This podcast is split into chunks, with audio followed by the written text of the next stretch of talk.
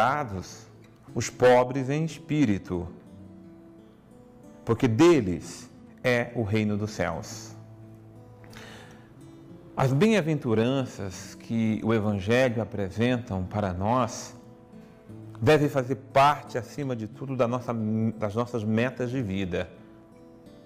Porque o anseio maior do coração humano é a felicidade. E Deus quer a nossa felicidade. Às vezes eu vejo pessoas pregando a tristeza, pregando em nome de Deus, nós temos que, que submeter-se à tristeza. Não, não submeta-se à tristeza. Porque a tristeza não vem de Deus, a tristeza mata. O que Deus quer é que sejamos felizes.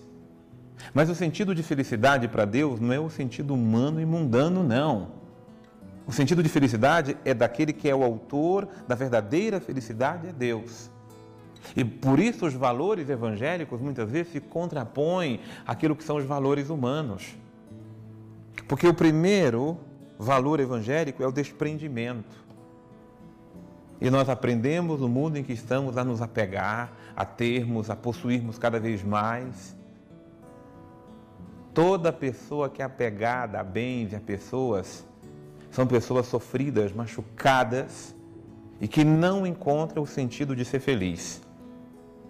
Aqui não é uma questão de ter ou não ter bens, a questão onde colocamos o nosso coração. E não há felicidade na ambição, não há felicidade na avareza, na cobiça, não há felicidade em ter por ter e cada vez querer ter mais.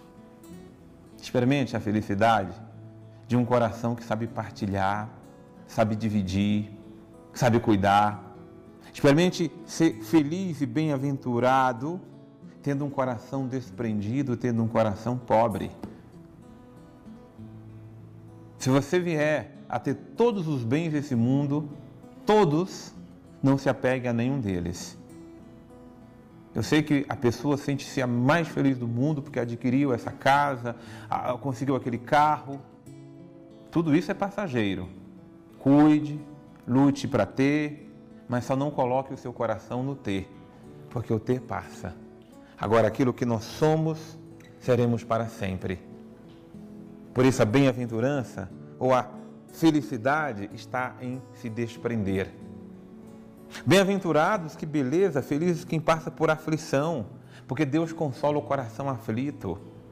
E geralmente quem passa aflição é por causa do bem, é por causa da justiça, é por causa da verdade e o consolo da sua aflição é o coração de Deus.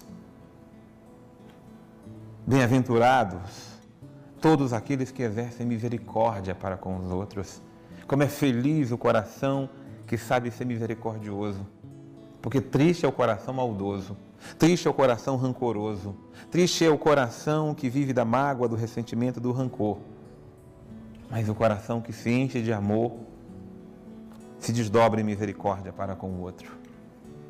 É feliz quem sabe promover a paz, porque no mundo onde se multiplica, se dilacera as discórdias, as divisões, as desuniões, onde as pessoas estão brigando por tudo, feliz é aquele que traz a verdadeira felicidade que está na paz, na união, na concórdia. Porque quem tem um coração pacífico tem um coração puro e os puros veem a Deus. Aqui é uma pureza de ter um coração que não se mistura, não se contamina, que não vê maldade, não promove maldade e não é movido pela maldade. Que beleza se aproximar dos corações puros, que são recheados de sentimentos puros, de intenções puras, de intenções purificadas no coração de Deus. Eles não só trazem Deus para nós, mas nos levam para perto de Deus. Deus nos quer felizes. E Ele nos apresenta o programa da felicidade que se chama As Bem-aventuranças. Deus abençoe você.